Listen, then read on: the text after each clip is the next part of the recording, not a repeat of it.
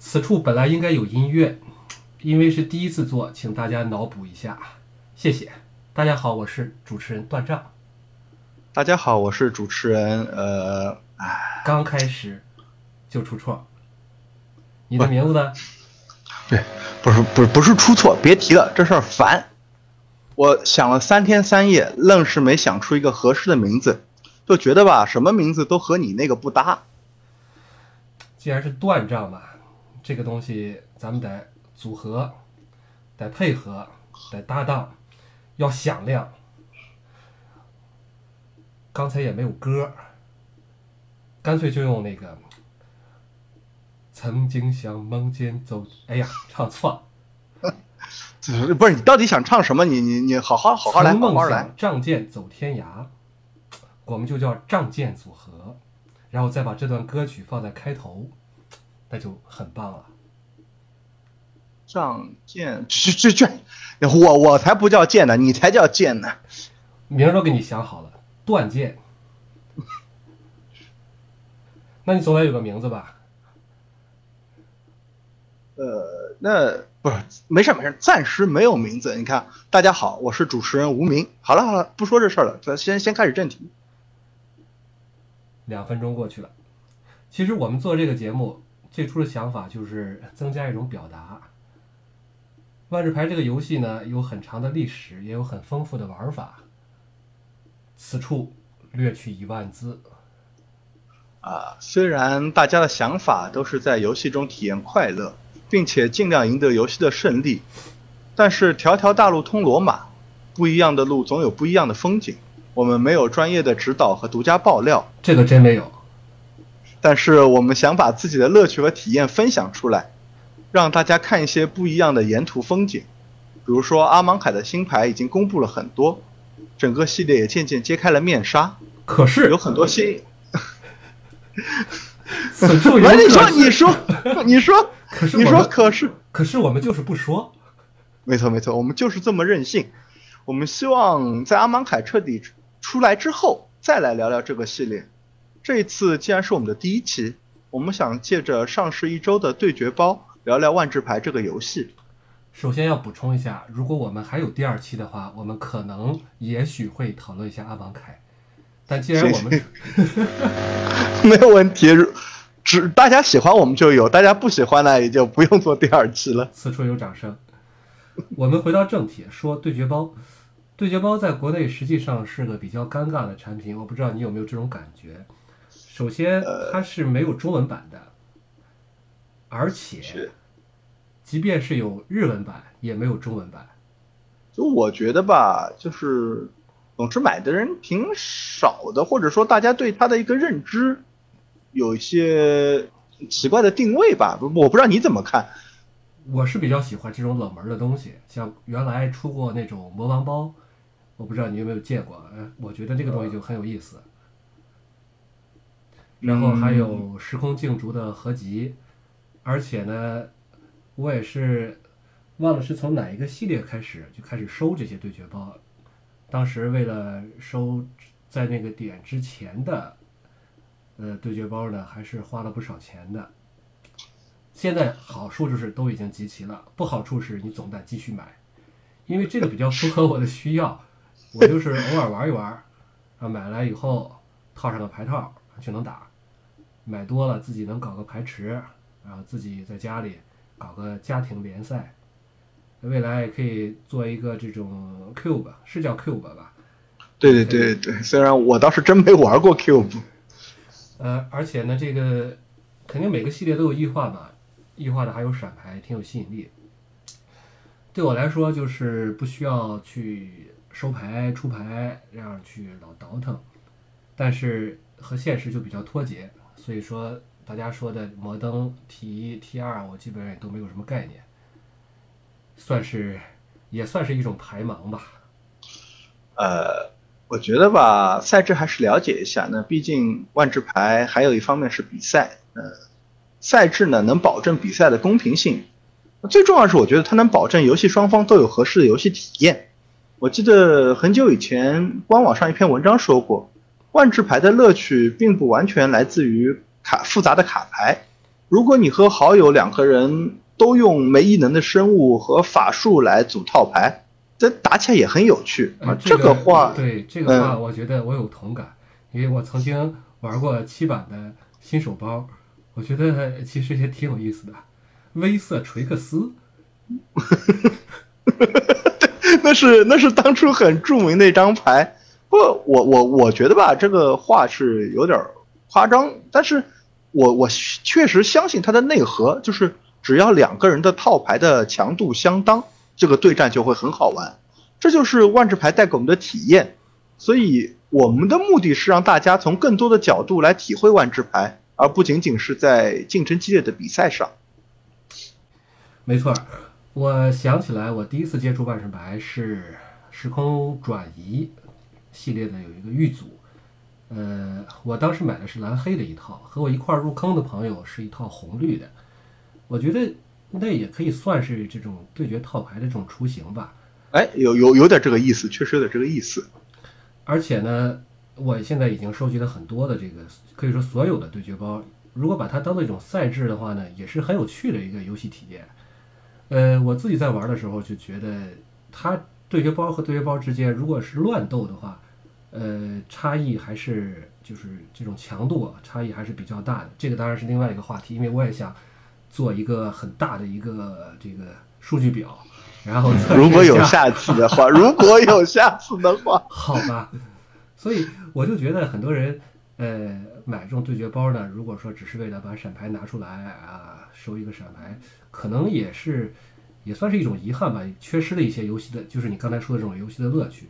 是，因为对决包给我们提供了这么一个机会，就是我们可以看看那些过去的一些，很多都是过去的一些主题的一些卡牌，比如说原来出过一个菲尔克西亚对这个联盟军啊，这当时就是反映了这个大战役的一个一个一个场景。在一些这种像这次的这个对决包的，也是。另外一种主题吧，算是这两个人呢，实际上没有什么关系，但是呢，这个故事发生的背景是又回到了多米纳里亚，嗯，也是一个很有趣的一个话题。所以说，今天我们讨论以后呢，就决定做一个命题作文，叫做，哎，你说叫啥来着？叫挖掘对决套牌，哦，心智对力量，哎。我买的时候叫精神对视力，啊 没没事没事，反反反正反正这个没有中文版，反正大家知道就是 Dual Dex Mind vs Strength 啊不 Mind vs Might Might Mind 啊，既然是挖掘，那么我们就由浅入深的讲吧。首先是最表面的东西，也就是如何使用这两套牌。先看心智。这副套牌里只有十三个生物，其中有一个九费的计划图和一个十费的深海巨怪，这是基本上是没法正常用出来的。所以心智套牌里 每个生物都很宝贵。你究竟是挨打还是去阻挡？你要在自己的血线和你的生物之间做出选择。当然，很显然封面生物尤伊拉这是一个关键。对，我不知道你有没有就是找人尝试过打这个牌。从我仅有的几次玩的经验来看啊，呃，陶兰和年轻烈焰术士这两个牌，如果是在场上能够站住了的话呢，还是很有利的。因为你面对对方经常会跳出来的这种生物，而且一般来讲都会比你比比你大，只比你只强不弱。但是你靠这些东西呢，就可以跟他慢慢磨，而且这飞行的这个穿透也是非常强的。二二的。呃，淘来那个龙兽是吧？对啊，什么都怕扎堆儿啊！你凑出三个来，你这比赛差不多也也差不多可以赢了。不过我倒是有一个问题，因为我们玩的时候也是瞎玩。是什么问题？就是风暴复制的咒语还能触发造人能力吗？我这是个好问题啊！风暴的异能是让你复制释放的咒语，然后把这些咒语直接放进堆叠。所以他们不算是释放，那也就是说，对对对，所以说释放一个风暴咒语，无论它复制了多少次，都只能触发一次。那年轻猎人术士啊，或者陶兰的异能，而且就是说，他们也只能为你在当回合后续的风暴提供一次技术。这应该明白了吧？明是明白了，但是我就不告诉人家我赢的不对了吧？所以说我们这个节目还是有教育意义的，主要是教育我。谢谢吴明老师。哎，对，老师不敢当，老师不敢当。嗯，不不，还是还是说还是说套牌，说套牌，不要不要不要不要再再打岔了。那我们前面提到那几个生物呢，都是值得去保护的。但是这套牌其实没有太多阻止对手行动的牌，所以最理想的状况是场面不危急。呃，在有剩余费用的时候，我们再下这些生物，这样可以避免什么事情都没干，这生物就被对面弄死了。但是我觉得我玩这个牌时候，场面没有不危急的。啊，只是理想理想状态嘛。这个当然还是有很多操作空间的。那那首先看，想想看对面对面套牌，对对面只有毁灭信标。这一个瞬间时机的去除咒语，这个倒虽然就一对，就是说其他的咒语都是法术时机，只要你有多余的费用，它是很难干扰到你的。但虽然说只有这一个瞬间的去除咒语，但是你也不能不防，因为就这么几个关键生物，一旦断档了啊，那那结果基本就是灾难性的了。那其实看看这上最远的距离就是由于尤一 拉在坟场里，计划图和深海鸡冠在手上，手上。不过，不过啊，对，不过即使没有尤伊拉，心智套牌里也有一定数量的延缓牌。那你计算一下提前量，让好几个延缓牌在同一个回合一起释放出来，然后利用一个风暴牌来控制场面也是可以的。当然，这就需要你对敌我双方的节奏有一定的了解了。这个有点难，因为凑风暴，嗯，总是让你处于一种等待。然后你在这回合放好呢，还是下回合放好呢？有犹豫不决。对，犹豫不决。而且这套牌虽然说，我觉得最有用的也就是石缝之雷了，给了三张，而且这个烧三点也比较强，而且只需要延缓，负负负一点儿，提前一个回合，那就能凑出个风暴来。但堆起风暴这个数量也不是，就是我的感觉啊，不是那么轻松。嗯嗯。但是哎，那么问题来了，吴明老师。呃，你说，你说，你说，你说。这个计算风暴的时候算对方的咒语吗？哦，这当然这是计算的，所以你可以在对面迫不及待的，就是连续释放多个咒语以后呢，你先用个加快，然后用你的心之所欲，或者是后面的定空繁殖地，这样对面就瞬间傻眼了，他给你凑了风暴。那其实心智这套牌呢，它充满了选择，因为它有很多咒语是费用很低。那你是用它去寻找需要的咒语呢，还是攒着去凑风暴，然后或者说去攒计划图的组件给对面个惊喜？呃，这个是需要考虑的。那还有弹指这张牌，这个牌你是用来回首对方的生物，还是救自己的关键生物？这也是需要考虑一下的。我的建议是，弹指最好能回对方用残暴剑增和森林之力增强过的生物。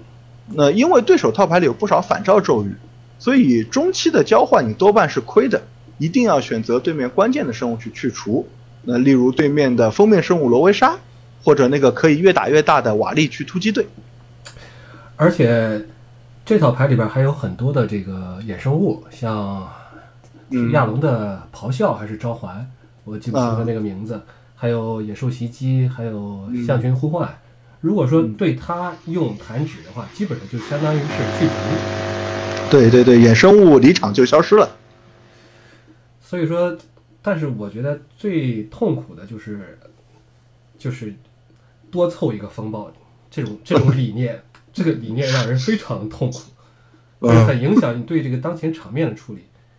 当然呢，想贪总总想贪这么一一一，没错。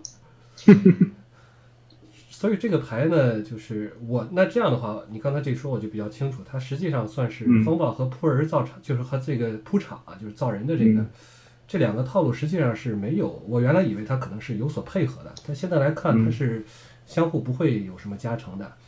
你刚才也说了，凑风暴不会多造人儿，所以说就不知道他这个设计设计设计这个思路是不是就是一开始靠这些人顶住，然后后期再用风暴。但是这就很有意思啊！你如果一开始抓的都是风暴牌，那你你就等死啊！所以这个东西也不好说，可能也有可能是你说的用法，也可能要你根据形势来反复切换思路吧。这个具体打的时候还是要随机应变。这确实，既然套牌叫心智叫 mind，那你总得需要你动点脑子嘛。我们那差不多吧，就基本这就是这就是心智套牌。回头来看看力量吧。那这套牌就跟对面那套牌截然不同，它的生物几乎是对手的两倍，但是它的整体速度呢又不算快。你看，因为大量的生物挤在四费上，而且那个有些嗜血的生物，你你还未必舍得马上就下。没错。呃，再对，再看咒语，还是以法术居多。你想说我快速碾碎对手，这不太现实啊。咒语居多，呃，是是法术居多。对，法术居多。那这样的话，他也给我凑哦，呃，我明白你刚才说的意思了，就是用加快把自己的法术变成瞬间。对对对，加快。那因为你法术居多呢，就会显得你套牌比较笨重，你一回合能做的事情呢就很有限。所以说，这这套牌快不起来，这套力量套牌快不起来。嗯，但是它它它的力量主要体现在它生物绝对够大，就像你刚才说的，对面怎么都不可能都都比你小好几圈的。那然后这副套牌呢，还有一个特点，它有相当数量的反照牌，就你前面说的养的咆哮啊、野兽袭击啊这些。反照牌的特点就是说，让你在中期能打持久战。你每个牌能用两遍，那对面肯定跟不上你的牌。所以你要小心的是，对面像火山浴室和战线溪口这两张牌呢，都是能清场的。虽然数量不多，但是它有大量抓牌和找牌的咒语，所以你得防一下。那最好是坟墓场里留有一两个兽群的呼唤啊、野兽袭击啊这种留作后路。对，然后。你还有一个反照牌是火术，火术的优势是可以用两次，对，火术的优势是可以用两次烧两点，烧两点就意味着对面的尤伊拉、对面的年轻猎人术士、对面的陶兰都在你的都都在你的射程范围之内，没错。那么如果你坟场有个火术呢，对对面就是一种威胁，他可能就不敢那么快的下这些关键生物。但它的劣势是它是法术，到中后期对面费用铺开了，可以凑风暴了，你也不可能用它来救场了。我来给你加快。吴军老师讲的真好，我可以去喝口水吗？行行行，没关系，可以继续讲。那我我继续。所以说，用力量套牌的关键是你前期要用你的攻势给对面压力。逼出他的关键生物，然后第一时间用火术烧掉，让他没法充分发挥作用。那具体来说，你其实我们就前面说的年轻猎人术士陶兰和尤伊拉，还有一个鬼怪电流术士也很关键。嗯，这能让他在一回减费以后，一回合可以用很多次咒语了。啊，然后呢，你千万不要随便用森林之力，说我只是为了多打对面呃两点血量，因为你。怎么说你？因为你看他那个心智套牌里有一些防御力略微比你高的生物，你可能需要森林之力去把这些生物打穿，或者对面用年轻猎人术士已经造了一场元素的时候呢，你需要这个践踏异能来打透他们。怎么可以不贪呢？能多打两点，怎么可以不贪呢？那不贪，你这个就万一对，那只能赌对面展开不顺，否则的话，你的生物就空但。空有大身材，但是打不到对面血量了，对吧？当然，这套牌呢有很多加成，可以让大生物更大。对，那除了封面的那个罗威煞以外，还有一个牌叫武装外衣，这也是个很经典的牌。但是，呃，现在可能大家不太能遇到类似这样的牌了。这是一个比较古老的牌，它的古老的牌特点，你就会发现它的计算的东西都是敌我双方都有效的。对。嗯，你比如说你计算人类、鬼怪、野兽时，你要看看对面场上，因为他们也可能有这些牌。然后别忘了，对手的鬼怪啊、龙兽啊、元素大军也会因为你的武装外衣得到加成，变得不可阻挡。没错，而且它好像这套牌里面，这两套牌里面都没有能够拆神器的牌。对，所以你的这种放在场上的加成，对，好是没有，你这个加成就 永久有效。万一局势被翻过来了，可能就就出大事了。故作专业分析了一番，下面我们来点。主主要是我我故作专业了一下。好吧，吴明老师，下面我来专业一下，我们来点人文关怀。嗯，我们问一些一系列哲学上的终极问题。关于这个对决包，借斗谁？都哪儿人？咋打起来了？首先，对，乐有才艺，你看这个哲学问题就能够引起网络上的波澜。我们等这波杂音过去后啊，嗯，因为我们毕竟还是相距甚远，如果听到杂音的同志们也不要紧张，这和哲学没有什么太大的关系。我来测试一下吴斌老师的这个观察力和想象力，不能光打牌，你来看看牌面，行行，怎么测试？你就看看罗威莎，嗯哼，你猜一猜，他是个借斗谁？他哪儿打哪儿人？罗威莎，我我们得确认一下，你是说排图吗？就是指它的插画吗？对，长咋样？行，我们来看一下这个罗威莎。呃，罗威莎一眼就是一个野蛮人的形象，而且是典型的北地人，就是那种天寒地冻的地方。就啊而且这这插一句啊，北地人我一直觉得很神奇。你比如说罗威莎，他这边披着毛皮，哎，但是他露着胳膊，我就永远都不知道说你们是冷还是热。火大！那呃败火拍黄瓜拍黄瓜来一点儿。老吃烤串儿，那有一点，罗维莎肯定是个战士。你看，因为他双手一手持斧，一手举盾。那斧子是一种平衡性很差的武器，一般来说头特别重，想单手用好，力气一定是不小的。那就是怎么说？这是罗维莎这个排图给我的印象。回头我们看异能，你看异能就是他能给其他人加成，就他是个领袖。还加二加二，那么，呃，对，就是是个大领袖。对，但是领袖呢分两种，那有可能是一个国王，但是他好像不是，因为你看他他给加成都是什么野蛮人啊、狂战士啊、战士，所以我觉得他可能更像是个酋长，因为他带的是一群杂牌军，而且他能给人家敏捷，所以他应该是带着人出去打仗的，那差不多就是这样子。也对，在他短短的一生里，基本上打了五十多年的仗，然后死在了战场上。那真是个战士的归宿啊！其实，如果大家买了这个对决包，我们不是做广告啊，就是如果你买了以后，你会看到里面每个对决包实际上都有一个这个插页，里面呢都会有一些关于这个人物啊，或者是这个对决包这个设定的一些一些内容。像是这套对决包里面呢，关于罗维莎他是这么说的，简单翻译一下，就是罗维莎冷眼罗维莎生活在严酷的冰雪时代，经过战斗的洗礼之后，成为一名凶猛无情的酋长。他的麾下是博杜威的野蛮人，他花了大量的精力去对抗死灵术士林度。他帮助雅亚巴拉德和裘达去猎杀林度。当这位死灵术士入侵了邻近的城市奇亚多以后，罗维莎同意与奇亚多结盟。为了让联盟更为巩固，他还让自己的儿子和奇亚多王的女儿联姻，将这两个地方、两个国家合并成了新阿基夫。后来联盟破裂，一个邪教在罗维莎的领土上滋生。这个邪教补充一下，就是双峰会。如果大家呃，应该是在咒双吧，咒双系列对对，双峰会首领海达，最终罗维莎死于攻打邪教要塞的战斗。所以说，基本上还是古明老师还是很有水平的。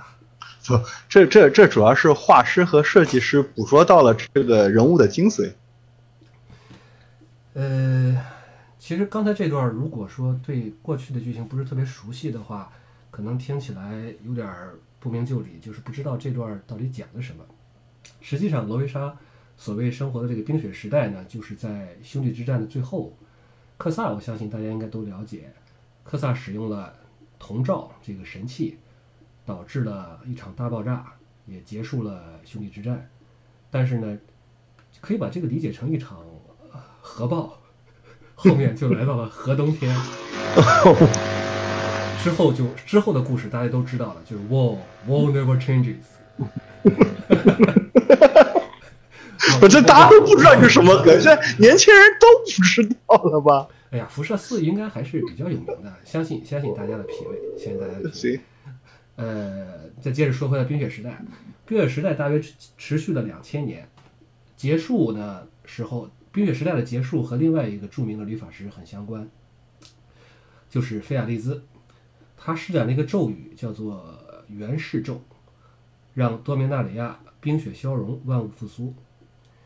罗维莎呢，就是生活在冰雪时代的末期，是北方博多刚才说了，就是博多维野蛮人的酋长。当时这个整个野蛮人部落呢，都是用红色来代表的。他最后也是死在了双峰会的手上，而双峰会当时呢，就是在卡牌里面是用蓝色来代表的。在我的这个公众号上，哎呀，又做广告了，你看这个。没有，这不不管，这是提供内容，提供一些服务性的内容，这不叫广告，这不叫广告。哎，陆冰老师就是善解人意，就是有一篇咒霜那个系列，有一篇呃短，有个短篇，可能很少有人看到，因为它是在肥包的那个册子里面的，叫做《守护严寒》，当然那肥包里面是英文，呃，应该是。应该是就是很有名的那个那个，也是裁判也是翻译吧，杨工，他把它翻译成了中文，然后在网上这个文章现在能搜得到，呃，可以看一看当时这个洛维莎最后死的还是挺干脆的，英雄没有没有受苦，没有受苦，然后你再看看尤伊拉呢？啊，尤伊拉，哎。尤伊拉和罗维莎就完全不一样了。你看，首先很有趣，尤伊拉的头发，如果你细看的话，就就跟他那个这个牌的颜色一样，是红蓝两色的。然后，不，我觉得挺好看的呀。不，虽然说他的类别是法师，哎，但是你看他他手上拿的东西，还是他不是魔杖，他没有这就这这个东西，它可能是有特殊的用用处，但那明显是个神器嘛。就像前之前几个系列有个神器叫叫基尼共振器，挺像的。它主要是为了实用，不是为了美观，对吧？那你看这那个尤伊拉这衣服就就就就明显不一样了。这一看就是文明世界的衣服，跟那个粗犷的罗维莎是是是完全相反的。那衣服做工精良了很多，那配饰也更精细。呃，这两个而且表情也不一样。你看罗维莎是一个坚毅的表情，那就是个战士，一往无前。呃尤伊拉整个这个表情有点邪，他的眼神和笑容是有点琢磨不透，不不不不能这么说。但是话讲回来，从我们老师就是避免这个词，不不能再带入这种太极端的这种这种描述。那话说回来，就当从牌图上来比，罗维莎看起来更年轻一些，尤伊拉是有法令纹的，这感觉就是步入中年的那个 那种那种那种状态了。嗯，这种我能观察到的就是这点了吧？吴斌老师都能看到尤伊拉的法令纹。你看，请问你看的是这张尤伊拉，还是还是原来那张？原来那张头还是挺大的。原原来那张看起来相对年轻一些，可能觉得隔了这么多年。我觉着吧，主要是他嗯没给画师塞红包，所以是这样子的。估计是这样。不不，咱。不不不聊了，你要不你来给大家讲讲这个尤伊拉的简介？呃，尤伊拉，他是当时也是在这个这个系列这个系列里边的那个介绍说明里边是这么说的：尤伊拉是西瓦的神器师，从小志向远大。他和泰菲利一起在陶拉里亚大学院学习，他们俩年纪轻轻就被杀了。不要担心，后面还有。但是时间线改变之后，他们又都活了下来。后来的时间实验让尤伊拉获得了永生。在他走过的一千两百多个年头里，他有许多成就，比如说修复索兰的法术力钻探机，比如是任担任了晴空号的首任船长。在菲尔克西亚入侵期间，也就是大战役的那个时候，泰菲利为了保护他的家乡，把整个地方，也就是西瓦。用时空法术转移走了。在三百年后，啊，当对应的系列就是时间漩涡，是嗯，时间漩涡，时间漩涡，尤伊拉和泰菲利回到多米纳里亚，因为他们把土地，就是西瓦和塞菲尔，泰菲利的家乡塞菲尔，把它都转都转移到时间流，据说是转移到时间流之外，所以说产生了很多石缝。尽管困难重重，但他们最后还是关闭了石缝，维护了多重宇宙的稳定。但是这一段我维不得不说写的还是比较差的。啊，这怎么是有什么硬伤吗？还是说有什么问题吗？写的倒是都对，但是有点儿没大有重点。就是，当然我关注的重点可能和他的生平关系不大。说说看，说说看。这个，那我嗯，没事儿没事儿没事儿，这个我酝酿一下，我酝酿一下。这个不要不要去管官方怎么讲，咱我们嘛自己自己的那个视角来看这个这个人物嘛。对我们总体这个节目还是一个促销的啊。就是，其实这么说吧，尤伊拉，这我刚才说这有些牌呢实在是关公战秦琼啊。这个尤伊拉这个牌，实际上尤伊拉和罗维莎，他俩打也算是关公战秦琼，因为尤伊拉出生就生在罗维沙之后四百年，所以你说这个衣服是吧？啊。这个漂亮了，做工也精细了，那这个四百多年也不是白过的。虽然人长，虽然人种可能这个不一定进化了，长得不一定进化了，嗯但是这关键就是，呃，刚才我说了，罗维莎也就是五十多岁就死在战场了，尤嗯伊拉活了一千，按照这个说法活了一千两百多年，嗯，他怎么还活着？可以对，应该是还活着。哇呃，太厉害了，太厉害了！所以说，按照你的说法，应该步入中年了。因为她一直都是那个二十二岁的少女呀、啊，说活了一千两百多年的二十二岁少女，这什么故什么情况？所以说两个人差别大。你看一死一活，一个活了五十多年，一个两一千两百多年，在这么长的时间里边儿，感情生活自然不能投日而语。尤伊拉是一个经历很丰富的女性，尤其是感情经历。那么，无名老师，你觉得怎么样的女人才算感情经历丰富呢？有没有深夜电台的感觉？好像有点那个意思了。不过这个问题吧，我也不是很确定。反正从现在这种网络文学来看啊，就比较流行的这种网络文学来看啊，你要感情经历丰富，首先你有你得有一个青梅竹马，但是这个这个青梅竹马不不能成为恋人，因为成为恋人就不叫丰富了，就就平淡了。你说的一般来说，呢，对啊，后得你青梅竹马之后呢，你得爱上的是一个渣男。关键词对吧渣男这对，然后然后这个你如果狗血一点，渣男这里边还得有打胎的剧情，哎这个这个属于比比较。万智牌十三加，谢谢。那反正最后吧，就跟这个渣男对这个这个姑娘得始乱终弃，这这个是必须得有的。那然后青梅竹马得回来，但回来呢，你你你你还是这种当备胎的，也没在一起。那最后说叫怎么说阅阅历丰富了以后，找了一个平凡普通的人度过余生。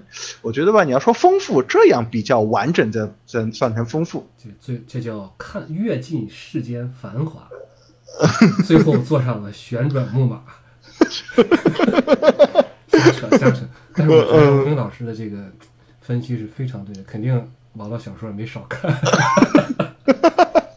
不说友谊啦，别别别别说这个，说友谊了。好，其实你说这些要素，尤拉其实都有，而且也不见得少。我？这个泰菲利你肯定都知道，大家肯定都知道，泰菲利比他小两岁，但是这个男男同志嘛，成熟的毕竟比女同志要晚，又小两岁，所以当时泰菲利简直就是就是小恶魔，大学院大学院小恶魔泰菲利，所以总是用这种恶作剧的这种方式去希望引起尤伊拉的注意。我觉得这个大家应该都有这种都有这种这种感觉啊。就就大大学院熊孩子呗，就就这样对说。对，想想想想想想自己，陆明老师好有种感触。呃，确确实每个感觉每个男生小时候都会经过那个那个年代，你回头看看说觉得很荒唐，但是谁也不可能超越自己的年龄去做事情嘛。对，所以说，太妃帝实际上从人设置上来讲，就是一个，嗯，就像你说这个青梅竹马，但最后没成的这种，因为两个人之间经历了很多波折。太妃帝实际上也做了一些事情呢，让尤伊拉就是也很感动。比如说，太妃帝当时就挺身而出，维护尤伊拉和他的秘密情人。你看，哎呦 对啊，但是呢，尤伊拉其实也也做了一些，也也做了一些这个努力。他花了十年，就为了把太妃帝从一从这个一个时空的一个气泡里边把他救出来。哦，而且你看，太妃帝到后来，先是当了这个塞菲尔的宫廷法师、皇家法师，后来又成了吕法师。但是，随着随着他的成熟和强大，爱情或者说是单相思，最终升华了，哎呦，变成了战友情。哦，那这这就是我们前面说青梅竹马，对吧？那下面是什么呢？下面是你说第二个关键词是什么？渣男。啊，渣男，对，对，人这个奇女子，哪个年轻时候没有遇到过渣男？不过这个渣男是真渣。啊凯凯瑞克，我觉得这个名字可能大家都会比较陌生，因为那是个时候好像没怎么听到过。对，因为那个时候就是《科萨传》的系列的，它这个剧情和人物和卡牌的结合的并不是非常的好。哦，凯瑞克他是个菲瑞克西亚的密探，外表看上去和人类一样，他就伪装成一个船难，然后被尤伊拉救了，藏在岛上。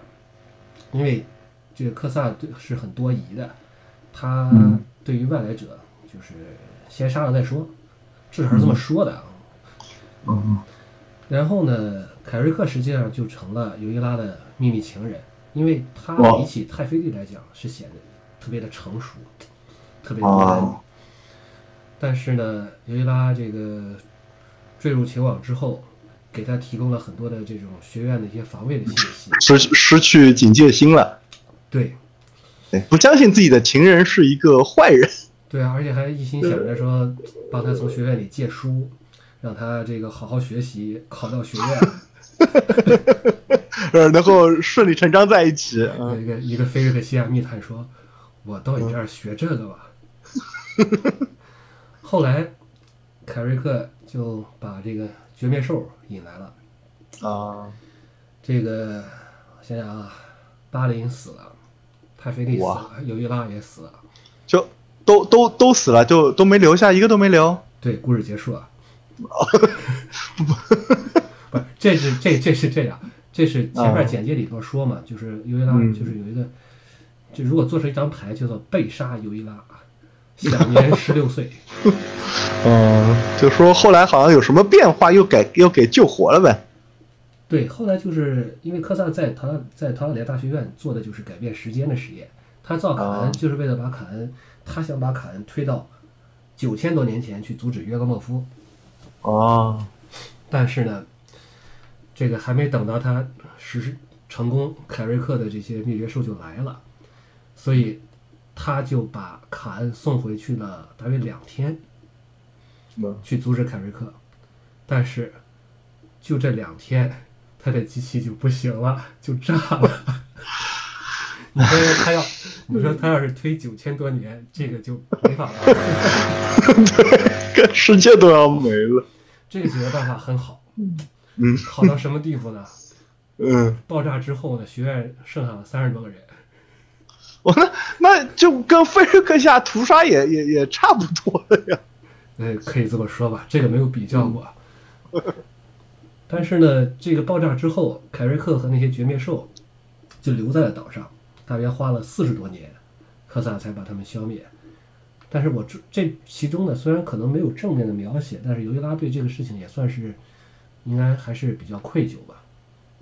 啊，就怎么说呢？那如果他心存愧疚，凯瑞克之后这么久，你看那个呃，太妃利跟他也一起相处，但还是被他一直拒绝。你看，你说之前太菲利是一个小恶魔呢，后来人家是大法师，是女法师，稳重多了，还是拒绝他，就哎，没办法，这女人人看男人的第一印象啊，就是持续一生，这个确实有点无奈，太菲也挺可惜的。那这之后呢，是就直接跳最终归宿了吗？这个倒还没有，嗯这个尤伊拉，因为他是他为什么呃顺便说一下吧，就是他为什么能保持这个永生啊？就是因为啊学院大学院爆炸以后，呃，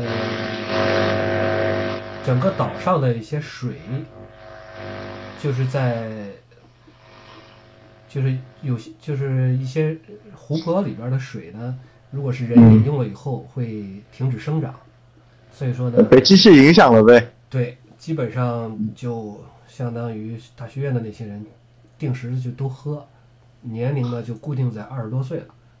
哇，所以说，实际年龄七十多岁，带着二十多岁容颜的尤伊拉拒绝了太妃丽的求婚。他的说法是：我以嗯前是为了科萨尔活，现在我要为自己活。我本来到学院去是学神器的，我造福家乡的。我八岁时候去的，呃现在我嗯，七十了。呃我我该回去回报家乡了。对，我该回去回报家乡了。也不知道他那时候知不知道自己要在家乡一干干八百多年。不过这这个他说的还是还嗯还没有没有骗没有骗太妃丽，真没有骗他，嗯真的。嗯，但是也可能也有些这种隐藏的，就是隐瞒的成分，因为太妃当时邀请邀请他留在塞菲尔，作为他的这个妻子，作为宫廷法师、宫廷神器师。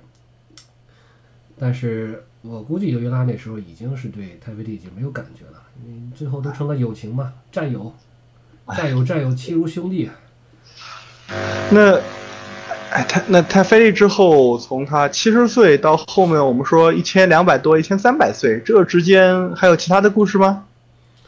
故事很多，咱们先来个重量级的，哦卡恩，我卡恩算吗？卡恩不是个机器人吗？这那蓝颜知己是肯定得算，啊，是啊，这样子。对，就是说，卡恩在就是尤伊拉曾经有一段时间离开了卡恩，那个时候的卡恩相思病犯的比太妃丽还严重。不真是不太不太不太好想象啊。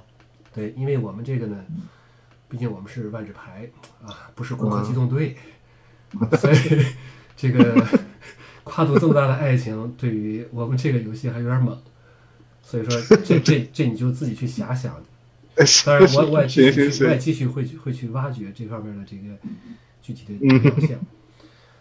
再有一个就是小鲜肉，现在不流行小鲜肉吗？哦嗯蓝色，鲜吧，嗯，小个小个一千两百多岁吧。好像也不多嘛，这才一千两百多岁。对，老仙了。但是凡瑟其实也好理解，他神器师嘛，嗯神器师，所以说对于这个两千多岁的神器师姐姐，还是很仰慕的。啊，嗯，那也没成。啊，凡瑟，就凡瑟，你我记得他是好像是乌尔伯格人是吧？就对，乌尔伯格是是对乌尔伯格，乌尔伯格是一个被好像是被被约格莫夫那个腐化的最严重的一个地方吧？对，对啊，那当他也时是是天狼城塞，因为瑞斯覆盖过来以后，天狼城塞就坐落在乌尔伯格的地方，哦因为它黑色法术力多嘛，丰啊富。，哎，这凡瑟这也够够够惨的。对不，他，哎，但你说小鲜肉，其实按照现在还有个说法，他应该算是尤伊拉的迷弟，对吧？哎，这个你吴明老师就是高明，对于这些词的掌握真是一语到位。好，我们就先不互相吹捧了，但是他也没成，因为啊他这个他们相遇是在在时间漩涡里的最后一部叫《预知未来》吧，就反正那三部曲里面、又出现了一个，刚才我提到的一个人，我不知道你有没有注意，嗯，裘达。是是什么什么什么东西，什么鬼？裘达，裘达嗯可以也可以说是个鬼。啊裘达实际上也是个很重要的人物，但是在台上连个面儿、连个脸儿都没有。啊裘达可以说是科萨的后人，哦这刚才说了，刚才提的科萨咱们提到了吧？菲亚利兹咱们提到了，菲亚利兹施展元世咒结束冰雪时代的时候，他也在。嗯，你可以想想，这个这个同志他啊行，他也是一个活了很久很久很久的人。是的。然后刚才雅亚巴拉德我们也说过了，嗯雅亚巴拉德和裘达一起帮助过罗威莎，就是这个对决中的罗威莎。而且他和嗯对啊，而且裘达后来刚才咱也说了，在这个修补石缝的时候，和泰菲利尤伊拉回到、回到这个回到多米纳里亚，嗯他也露了一面。所以虽然人家就露了这一面，但这种气质、气场是很强的。一个这的尤达裘达活了三千多年，可能差不多三千差不多。嗯，嗯那这一看，你三千多年和一千一千两百多年，那嗯惺惺相惜呀、结结伴而行，那真是留下了这这个这个叫什么？这个叫来得早不如来得巧，对吧？对，然后，哎，你看，终于啊，尤伊拉找了一个比较大的，看来他还是喜欢那种比他还成熟的。对，这个也没有比这再大的了。但是就这么一个人物，我觉得也很不公平的。裘达只在一张牌上出、排名上出现过，叫做裘达的复仇者。那就那就是这就是最后怎么说他的归宿了。呃，并没有写的那么详细，只不过是哦他们两个人觉得彼此都有一些很欣赏的地方，很值得了解的地方，然后两人就相伴而行。行，哎，你看啊，这次套牌的尤伊拉怎么没把她的这些男朋友加进去啊？这那哎这这要加进去，这个战斗力大增啊！你看这个卡恩啊、凡瑟啊，多厉害啊！那复仇者那个就不去说他了，对，对。嗯，哎呀，哎，你刚才咱说到卡恩和凡瑟，这俩人哦其实后边咱也知道也有关系。哦，对对对对，好像是，凡瑟到最后又把自己的心脏给砍了。你看这个群体是一个和谐的群体，人间大爱，送给尤伊拉和她的男朋友们。啊，这个罗维莎只能在一旁冷眼相看了。罗维莎是英雄嘛？英雄，啊，呃，英雌，英雌，英雌，此因此，对对，，英雌岂是朝朝暮暮之人？嗯所以就很有意思。你说这道对决，如果说真正去挖掘吧，你说是关公战秦琼，啊，也对，也是两种截然不同的女性角色，是吧？嗯嗯一生一死一生，一个活这么久，一个感情经历这么丰富，嗯呃，算是人物对决，因为很多也算是比较独特的一套吧。而且刚才咱们说了半天，最后还有还有 打酱油的无名的无名的求达，作为 跟我没关系，跟跟我。是，我觉得吧，真的要把那个这些男人加进去呢，罗维莎估计也就打不过了。那还是要追求平衡，是吧？对呃，感谢段丈的讲述，我讲的可能比较多，啊没没没没，很很很有启发，很有启发。那以上呢就是这期的全部内容，这是我们第一次尝试，呃，希望呢和已有的其他节目相比，无论是创意、切入角度还是表现形式，都能有所不同。呃，在制作的过程当中，我们就意识到了很多不足，也有一些缺憾。呃，希望如果有下次的话，如果有有下次的话，我我们就一边磨合一边改进。呃，最后我要说的是，如果各位觉得这期节目不错，那完全仰赖断章渊博的知识。哎呀，吴明老师，如如吴明老师过奖过奖过奖，呃不，如果各位不喜欢这期节目，那都是因为我的编排能力太差了。不不不，这个跟断章没关系。那但是不管怎么样，如果你们能留下你们的想法，我们都不胜感激。谢谢大家。对我们就是想多一种表达，我们也更希望大家把呃自己的想法告诉我们。那如果有的话，我们下期再见。如果有的话。